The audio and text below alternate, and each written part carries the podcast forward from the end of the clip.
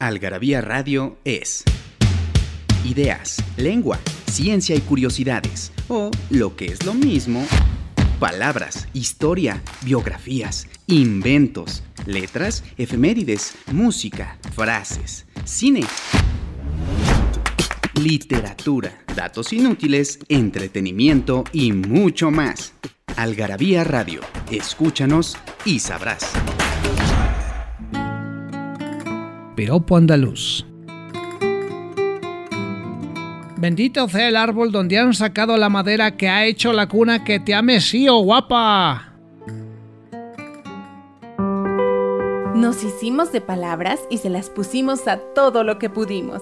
Libros, tazas, playeras, tarros, libretas, termos, mandiles, uff, vasos, plumas, portavasos, etiquetas, portatabacos y mucho, mucho más. Objetos irresistibles en algarabía.com.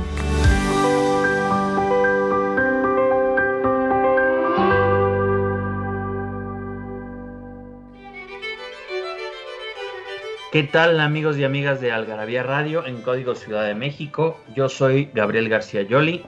Me acompaña como siempre Daniel del Moral en los controles. Y hoy invité a un amigo, a un experto en el tema que nos atañe este día, eh, que es el eh, filósofo, teólogo, más otras monerías, allí las que se vayan acumulando, Osvaldo Gallo Cerratos. ¿Cómo estás, Osvaldo? Hola, Yoli. Bien, súper. Gracias por la invitación.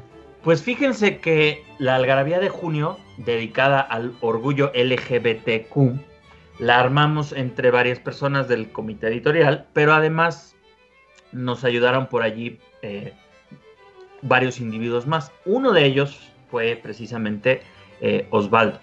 Y desde que lo estábamos platicando se nos ocurrió por allí arrimar agua a nuestro molino y meter un poco de ruido. Y entonces se nos ocurrió meter a San John Henry o San Juan Enrique, para que no suene tan feo, San Juan Enrique Cardenal Newman.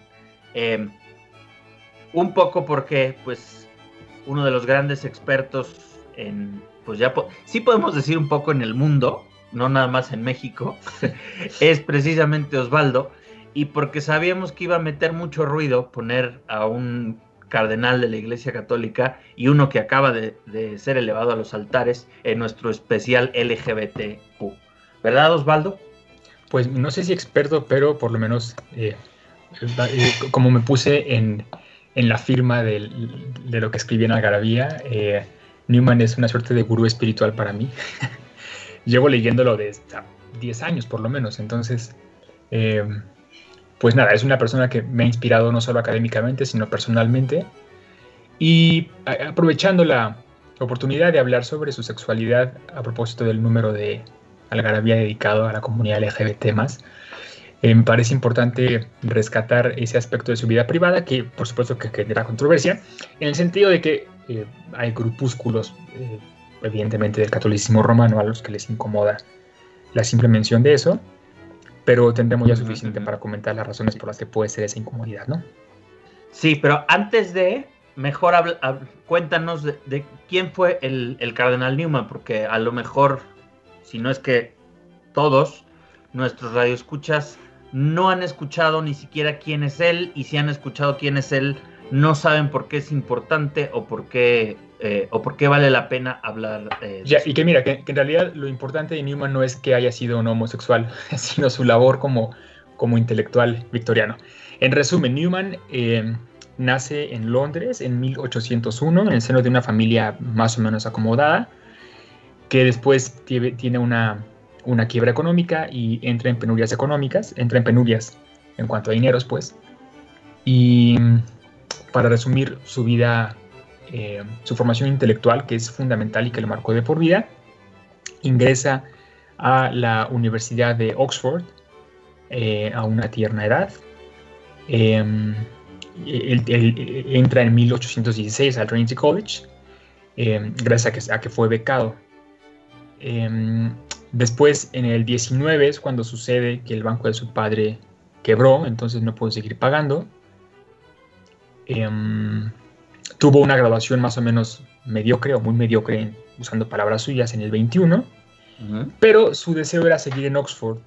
Y entonces ahí dio clases privadas, luego solicitó una beca en Oriel y eh, pues fue electo ¿no? para ser eh, en Oriel uno de los académicos. Y en Oxford es importante porque Newman, por una parte, siendo hijo de una familia calvinista o de raigambre calvinista, está totalmente alejado de lo que conocemos hoy como la High Church anglicana, que es una, eh, una parte de la Iglesia de Inglaterra que es más parecida tanto en rito como en doctrina a la Iglesia Católica Romana.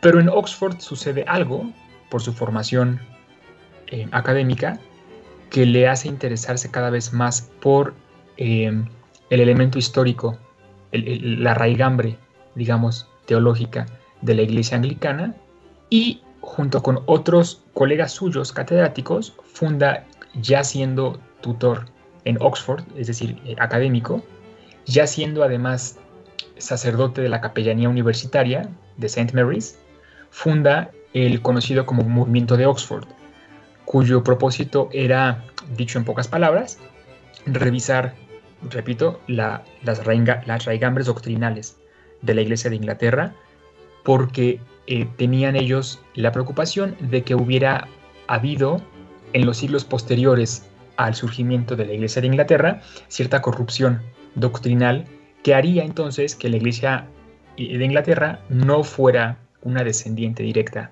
de la Iglesia primitiva, ¿no? La Iglesia de los primeros padres del cristianismo. al, fin, y al cabo está este, eh, este inicio problemático de, la Iglesia de, Inglaterra, eh, literalmente a partir de, un, capricho de faldas y, un, y, una tormenta política. Este, sí, con el cisma del octavo. ¿no? Y, de, propiedad de la tierra y luego de, este, de la primacía de la corona, eh, etcétera, etcétera. ¿no? Entonces, eh, pero para tiempos de Newman ya estaba más o menos asentada esa tradición. Hombre, por lo menos las dos tradiciones que hoy son la High Church y la Low Church estaban ya asentadas, porque lo que hay que tomar en cuenta es que podríamos decir con ciertas imprecisiones, pero para, eh, dicho en términos muy generales, que la High Church, esta, esta rama que te digo que es más parecida al catolicismo romano, eh, digamos que es fiel continuadora de la intención de Enrique VIII, que es no tocar, que fue en realidad no tocar ningún punto de la doctrina de la Iglesia de Inglaterra respecto de su, su fuente romana, Sí, es, un, más que el asunto del papado, ¿no? Es un gallicanismo radical. Eso, sí, sí, sí. Y la Low Church, en cambio, está más cerca del calvinismo. Entonces, ya para cuando Newman eh, eh, entra en juego en, el siglo XIX, ya eso sí están muy identificadas las dos corrientes eh, de la Iglesia de Inglaterra. El movimiento de Oxford podríamos, em, bien que mal, adjudicarlo al, la, al, al High Church, ¿no? Justo porque tiene como su interés principal el, si bien no estar cerca de Roma en el sentido litúrgico y doctrinal, sí eh, asentarse como heredera, repito, de la tradición de la iglesia primitiva. Eh, esto ocurre en la década de los años 30. Y aquí ocurre una crisis en Newman. Eh, de la que vamos a hablar al, volver del corte. Continuamos. El poema yo no sé muchas cosas, es verdad. Digo, tan solo lo que he visto. Y he visto que la cuna del hombre la mecen con cuentos, que los gritos de angustia del hombre los ahogan con cuentos, que el llanto del hombre lo taponan con cuentos, que los huesos del hombre los entierran con cuentos, y que el miedo del hombre ha inventado todos los cuentos. Yo no sé muchas cosas, es verdad. Pero me han dormido con todos los cuentos. Y sé todos los cuentos. León Felipe.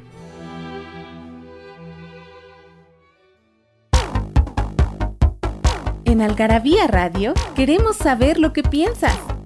Encuéntranos en Twitter como arroba algarabía y en Facebook e Instagram como revista algarabía.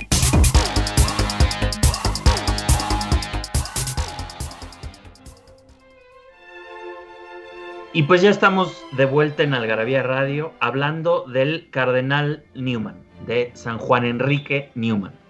que eh, nos estaba diciendo Osvaldo es fundamental en el movimiento eh, de Oxford de renovación del anglicanismo en el siglo XIX. Y esto genera una crisis en, el propio Newman. ¿Por qué? Eh, eso, me, emocioné y no me di cuenta, estaba todo desbocado. Pero lo, que sigue a su vida es la parte interesante, bueno, es decir, más interesante de toda, quiero decir, por el hecho de que eh, Newman se compromete con una tarea que es, por una parte, estudiar a los padres de la iglesia para demostrar la legitimidad eh, teológica de la iglesia anglicana.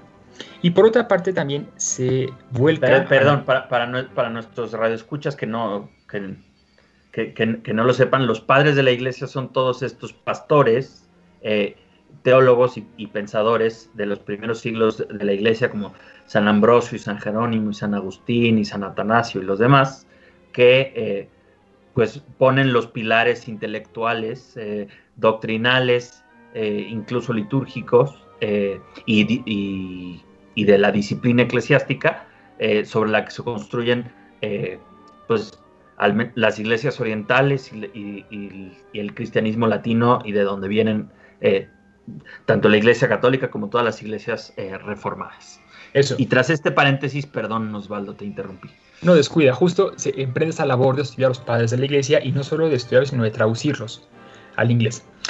Para esto, eh, suspende su labor como, vamos a decirle, capellán de la capellanía universitaria y se retira a una casa en Littlemore, muy cerca de Oxford, con eh, una suerte em, de, de, vida monacal, con varios amigos con, o, seguidores, entre ellos Ambrose St. John, de quien enseguida vamos a comentar.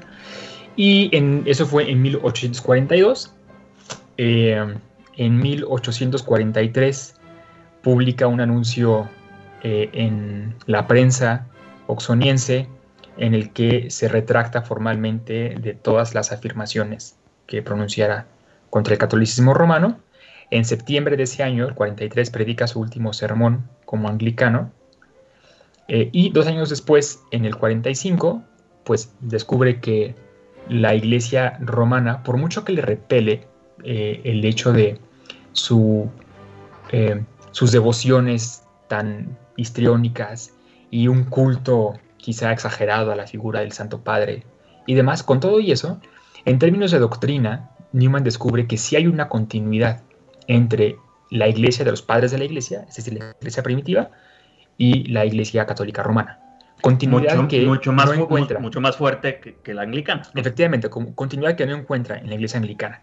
Esa es la razón por la que el 9 de octubre del 45 se le, se le, eh, se le admite en el seno de la iglesia porque pidió ser recibido y entonces lo cancelan. Pues sí, porque imagínate, es un tipo que tiene 44 años y pues tienes tu vida hecha como académico de Oxford y en un contexto histórico en el que Inglaterra ve muy mal a los católicos, renunciar no solo a tu religión, a tu puesto en Oxford, sino también a tus amigos y tu familia, es un golpe tremendo para un hombre ya maduro. Curiosamente, volver tu paria social, totalmente, en cualquier derechos políticos, eh, totalmente, quedándote en la calle, este, lo cual un tonto casi traidor al, eso, un traidor abiertamente al espíritu inglés, por supuesto. Lo cual ahora también hay que rescatarlo de la calidad moral de Newman, una persona que estuvo siempre interesada en ser fiel a sus convicciones, por supuesto, convicciones muy bien estudiadas, muy bien justificadas, antes que a convenciones. Ese mm, es, es, ese dicho de aristotélico de, soy amigo de Platón, pero soy más amigo de, la verdad. Exactamente. No le costó este, Aristóteles tanto como a Newman en términos de, ingreso, de amigos, de, prestigio. Eso. Sí, sí, sí.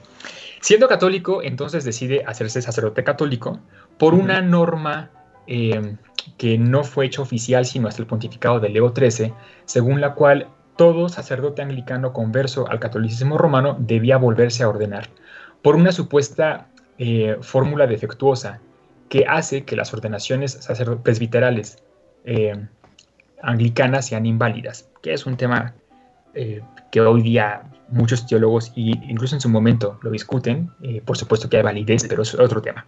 Ya, ya nos hemos peleado tú y yo al respecto. Sí, exactamente. El caso es que eh, se hace católico, se lo mandan a un seminario a Roma a estudiar junto con Ambrose St. John, quien decide seguirlo para allá. Para entonces ya son eh, muy íntimos, tanto Newman como Ambrose.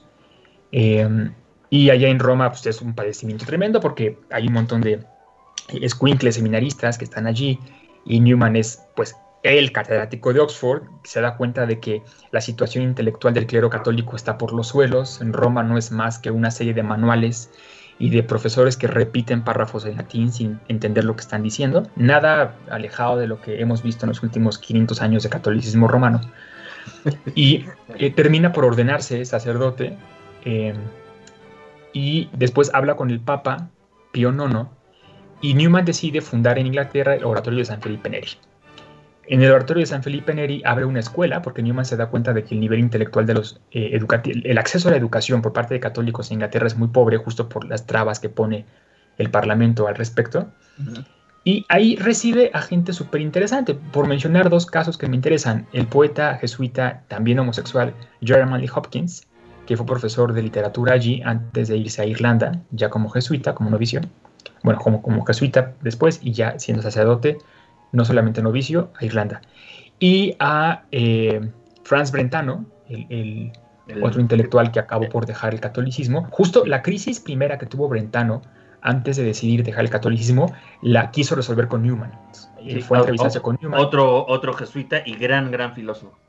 Y entonces Newman intenta mantenerlo en de la iglesia diciéndole, a ver, entiendo tus objeciones que surgen a propósito del dogma de la infalibilidad papal, del que enseguida comentaré, pero no puedo hacer nada para detenerlo.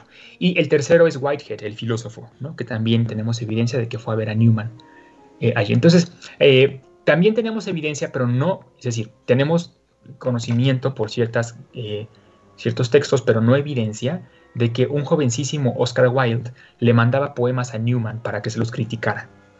De lo que sí hay evidencia es que Oscar fue un lector ávido de Newman durante toda su estancia en Oxford. Tan es así que el día que Oscar Wilde se entera de que Newman fallece, eh, en, la carta que responde cuando le comentan que Newman falleció, escribió un piropo, palabras más, palabras menos, diciendo que era la pluma más fina que había dado Inglaterra en el último siglo. Em, y, vaya que es, y ese mira que, que, chulea Oscar es, el siglo de Dickens y es el siglo de Lord Byron y así pero bueno. y de Hardy y demás no bueno también por supuesto en términos de, prosa Newman es y eso sí creo que lo puedo asegurar con cierta seguridad o con mucha quizá Newman es el último exponente de ese género literario ya en desuso que es la, la homilética. O sea muerto Newman no hay un solo sermón que valga la pena literariamente. Em, ahora podríamos quizá enseguida hablar sobre cuáles son las razones por las que Newman es considerado por muchos especialistas un, hombre homosexual, eh, haciendo un rastreo de sus cartas, de sus diarios, de su poesía y de su vida misma, ¿no? Muy bien, pues, pero eso lo, eh, eso lo trataremos después del, del corte. Y sin saberlo, hablamos hasta en latina. El latín en latina.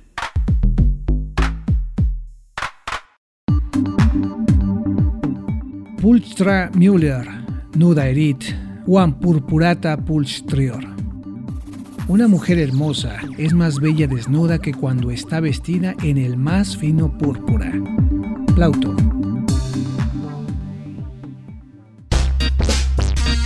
¿No sabes dónde saciar tu algarabía adicción? En Algarabía Shop conviven todas nuestras publicaciones, objetos y mini almanaques. De los creadores de Algarabía y el Chingonario, Algarabía Shop, palabras para llevar. www.algarabíashop.com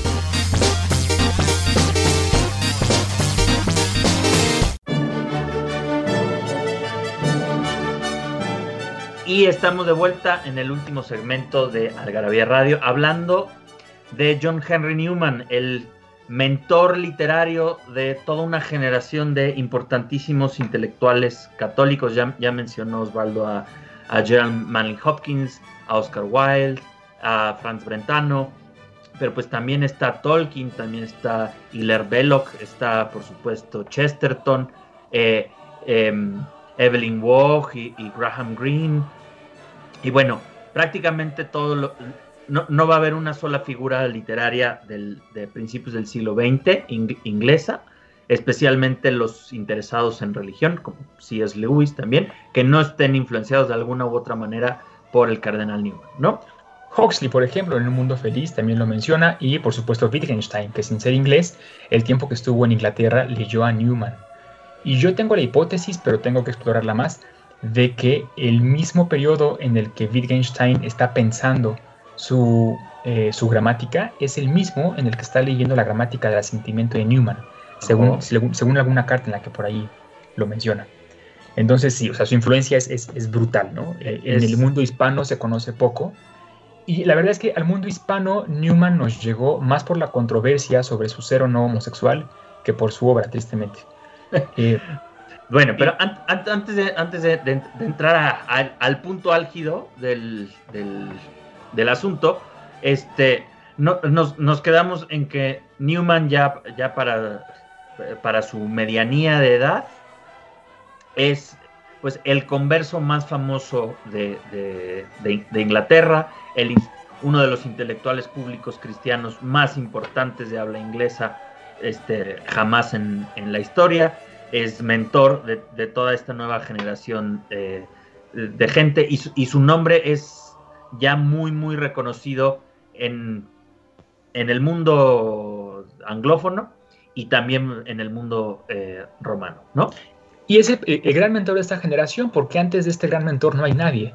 Eh, el catolicismo, es decir, Newman pudo ser el gran mentor de esta generación porque tuvo una formación intelectual muy buena, porque, porque nunca dejó de ser un don, ¿no? que es el nombre como se le conoce a los académicos oxonienses. Y abanderó a una generación, insisto, porque antes de Newman no hay nada. el catolicismo británico es un catolicismo muy pobre, en todos los términos, en el económico, en el intelectual, en el social. o sea, su capital en cualquier sentido es nada. Pues Newman entonces es aquel que revive. Lo destruyeron, en sí, sí, Sí, sí, Newman es la persona que revive el catolicismo victoriano, pero gracias a que no se formó en un ambiente católico. Y aquí hay que decir una cosa muy importante, Newman no se formó en un seminario católico, donde lo que escuchas son ecos de tu propia voz. Newman se formó en una universidad. O sea, es interesante, por ejemplo, que Newman cuenta en sus, en sus cartas que toma clases de geología y cosa además interesante, insisto, Newman nunca dejó de ser un académico porque tiene el hábito de la lectura y es un tipo que es capaz de dialogar porque está leyéndolos a los intelectuales de su época. ¿no? Sí, sí, sí. No, solamente católicos. Esta, digamos, perdón, esta, eh, eh, ¿cómo llamarle? Esta trampa en la que caen los, los académicos católicos de leerse entre ellos no la tiene Newman y es lo que enriquece en buena medida su pensamiento y lo que generó, por supuesto, y sigue generando en ciertos sectores como los lefebristas, la impresión de que Newman es un modernista, es un, es un hereje, en pocas palabras. Exactamente, porque tiene esta, esta actitud muy, muy pues, perfectamente católica de los padres de la iglesia o de Tomás de Aquino de la verdad es la verdad, venga de donde venga. Eso, sí. Este, y, y, entonces está abierto a las, a las, a las nuevas ideas que, no se contradicen con, con, la verdad revelada incluso eh, la, de Charles Darwin, que es el otro gran, eh, el otro gran inglés del, momento, ¿no? Pero, vayamos aquí al, chisme. Al, ¿Por qué lo pusimos en el, en el número LGBT que le va a sacar ronchas a mucha gente, pero va a sorprender a muchas otras personas de manera muy grata? Lo pusimos ahí porque después de que regresa a Inglaterra y de que establece el oratorio de San Felipe Neri, es más que evidente el apoyo que tuvo de un grupo de amigos que se mantuvo fiel a Newman. Entre ellos Ambrose St. John, ¿no? que destaca entre todos ellos. Ambrose y Newman se conocieron a pesar de que había una diferencia importante de edades. Eh, y Ambrose se mantuvo súper fiel a Newman. ¿no? Eh, Ambrose era 14 años más joven que Newman. Y murió 14, 15 años antes que Newman también. Em, datos relevantes de la relación entre Newman y Ambrose los encontramos a propósito de las cartas que, Newman escribe después de que Ambrose muere. Sin tener en cuenta, por ejemplo, la dedicatoria que le hace de su autobiografía en la última página, que es una página hermosa en la que le agradece que ha estado con él en toda su vida y que ha sido en pocas palabras, el sostén espiritual, físico y anímico de Newman en los peores momentos de su vida. La primera biografía de Newman que se escribe arroja datos interesantes sobre la reacción que Newman tiene cuando Ambrose fallece. Es una biografía que se escribe pocos años después de la muerte de Newman, con, eh, basada en el testimonio de personas que conocieron a Newman, que escribió Ward, el historiador. Y Ward cuenta, por ejemplo, que la noche en que Ambrose muere, Newman se arroja a los pies de la cama y que estuvo toda la madrugada llorando. Eh, y bueno, es famosa la carta de, pésame que se le envía a Newman, en la que Newman contesta, eh, siempre he pensado que no se compara ninguna pérdida a cuando un esposo pierde una esposa. Pero a mí me cuesta creer, dice Newman, que el dolor que siento por la muerte de Ambrose eh, sea, sea, más grande. Sea, más grande. O sea, que existe un dolor más grande que que siento yo por Ambrose. Sí, sí. Como si hubieran envidiado. De hecho, es tan importante esta relación que tiene con Ambrose que pide ser enterrado en la misma tumba que él, ¿no? Por ese último párrafo que escribo ahí en el texto sobre ese abrazo eterno que yo titulo al, al artículo. Vivían juntos, ¿no? De sí, vivían juntos, eh, pero como los más oratorianos, ¿no? O sea, eso no extraña. En, en comunidad, pues, yo, yo, yo, sé que no, no, no los dos solos en una casita propia. Sí. Pues, ¿no? De lo, lo que es muy difícil afirmar, perdón, es el hecho de que haya habido relación sexual entre ellos. Es, a, eso, perdón, a, eso iba, porque el, habrá, habrá quien, quien te pueda decir que, todo esto es una eh, retórica muy melosa, muy exagerada, muy propia de la época victoriana y de los ambientes homosociales eh, ingleses, ¿no? Sí, un, un, estudio más serio de eso se puede encontrar en literatura académica, no en un texto de divulgación, para quien lo pida, pero por ejemplo, por citar cuatro grandes, Terry Eagleton llegó a decir, claro que lo era, era homosexual, pero eso no importa, lo que importa es su obra, ¿no? John, eh, eh, Frank Turner de la Universidad de Yale eh, concluye lo mismo. John Cornwell concluye lo mismo. Herman McCulloch también. Sí, sí, sí. o sea, historiadores de, de, gran talla. Los que no son los curas católicos que están traumados con el tema y se resisten a aceptar que Newman era homosexual, ¿no? Pero académicos de universidades de prestigio tienen suficiente evidencia y suficiente pericia para dilucidarlo, ¿no? Y que, en que en dado caso no tendría por qué ser un, problema, sino al contrario, puesto que si nos pusiéramos ortodoxos para, para la, doctrina católica oficial, el problema no es jamás la orientación, sino es la, la práctica activa ¿no? de, la, eh, de, de, las tendencias homosexuales, que como bien dices, no hay la más mínima razón ni evidencia para creer que el la, la relación entre Newman y, Ambrose St. John fuera otra cosa que platónica, ¿no? Eso. Sí, a la iglesia le convendría aceptar que Newman tuvo pulsiones homosexuales justo para fortalecer su tesis, la acabas de mencionar, de que debe de mantenerse el homosexual célibe. Bueno, Newman sería entonces un modelo perfecto de cómo tiene que comportarse un gay siendo católico. Bueno, sea como fuere, sea como fuere, John Henry Newman, de todas maneras, ya fue canonizado, ya es santo. ¿Cuándo es su fecha? De, este, ¿Cuándo es su fiesta, Osvaldo? Si fuera tradicionalmente, le correspondería el 11 de agosto, porque es el día en que falleció, y la costumbre católica es que el día de su diez natalis sea el día en, que murió. Pero, como el 11 de agosto es día de Santa Clara, dijeron, no, mejor hay que ponerlo el día en que se convirtió, que fue el 9 de octubre. Ok. Bueno, pues el 9 de octubre entonces, eh, que, ya, que ya no falta mucho, eh, recordaremos a San Juan Enrique Newman. Este, si quieren saber más, eh, lean la Algarabía de junio, que la pueden comprar en algarabía.com. Leer el gran eh, artículo que escribió Osvaldo.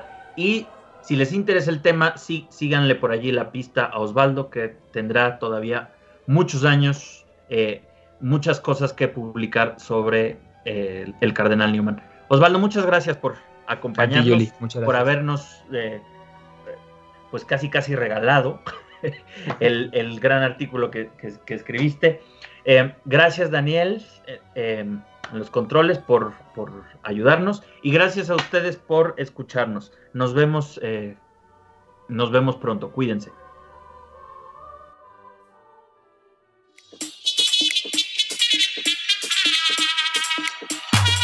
Mexicanos somos y en el camino andamos. Frases que solo nosotros entendemos. A la mexicana. Uno como sea. uno como quiera. Frase que se dice siempre en conversaciones pesarosas o de queja, de forma íntima y medio confesional. Uno como sea, pero ¿cómo se lo digo a mi mamá? Hablando, por ejemplo, del deceso de la abuelita, que a toda la familia tiene acongojada. O, uno como quiera, pero ¿y los niños? Esto hablando de la crisis económica y la imposibilidad de comprar a diario para comer. Lo que se busca es apelar a la conciencia del interlocutor, haciéndolo entender que el hablante puede salir avante de la situación, pero sus congéneres son los que le preocupan.